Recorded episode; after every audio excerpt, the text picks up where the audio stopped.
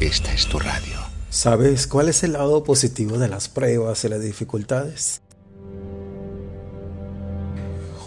Un buen hombre vivía en el campo, pero tenía problemas físicos.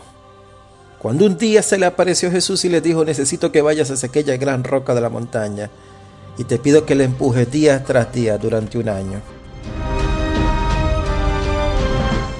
El hombre quedó perplejo cuando escuchó esas palabras, pero obedeció y se dirigió hacia la enorme roca de varias toneladas que Jesús le mostró. Empezó a empujarla con toda su fuerza día tras día, pero no conseguía ni moverla ni un milímetro. A la poca semana llegó el diablo y le puso pensamientos en sus mentes. ¿Por qué sigues obedeciendo a Jesús? Yo no seguiría a alguien que me haga trabajar tanto y sin sentido. Debes dejarla, ya que es estúpido que sigas empujando esa roca nunca la vas a mover. El hombre trataba de pedirle a Jesús que le ayudara para no dudar de su voluntad, y aunque no entendía, se mantuvo en pie con su decisión de empujar. Con los meses, desde que se ponía el sol hasta que se ocultaba aquel hombre, empujaba la enorme roca sin poder moverla, mientras tanto su cuerpo se fortalecía. Sus brazos y piernas se hicieron fuertes por el esfuerzo de todos esos días.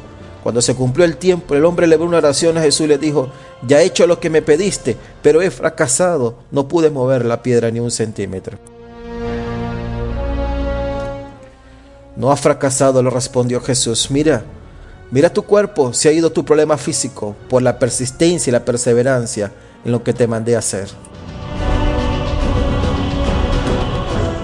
Romanos capítulo 5, versículo 3 dice, también nos alegramos al enfrentar pruebas y dificultades porque sabemos que nos ayudará a desarrollar resistencia y la resistencia desarrolla firmeza de carácter y el carácter fortalece nuestra esperanza segura de la salvación.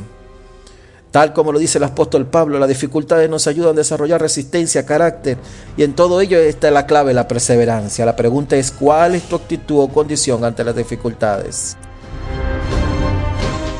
Martín Lutero decía que en la virtud de la tribulación, según nos encuentre, esa se desarrolla más plenamente. Si alguno es carnal, débil, ciego, malvado, irascible, arrogante y mucho más, la tribulación lo hará más carnal, débil, ciego, malvado e irritable. Por otro lado, si uno es espiritual, fuerte, sabio, piadoso, gentil y humilde, se volverá más espiritual, poderoso, sabio, piadoso, gentil y humilde. ¿Y tú? ¿Cuál es tu virtud? ¿Cuál es tu condición ante las dificultades? ¿Cuál es tu actitud ante las pruebas? Desde Radio Oración, Pastor Anderson Tiago.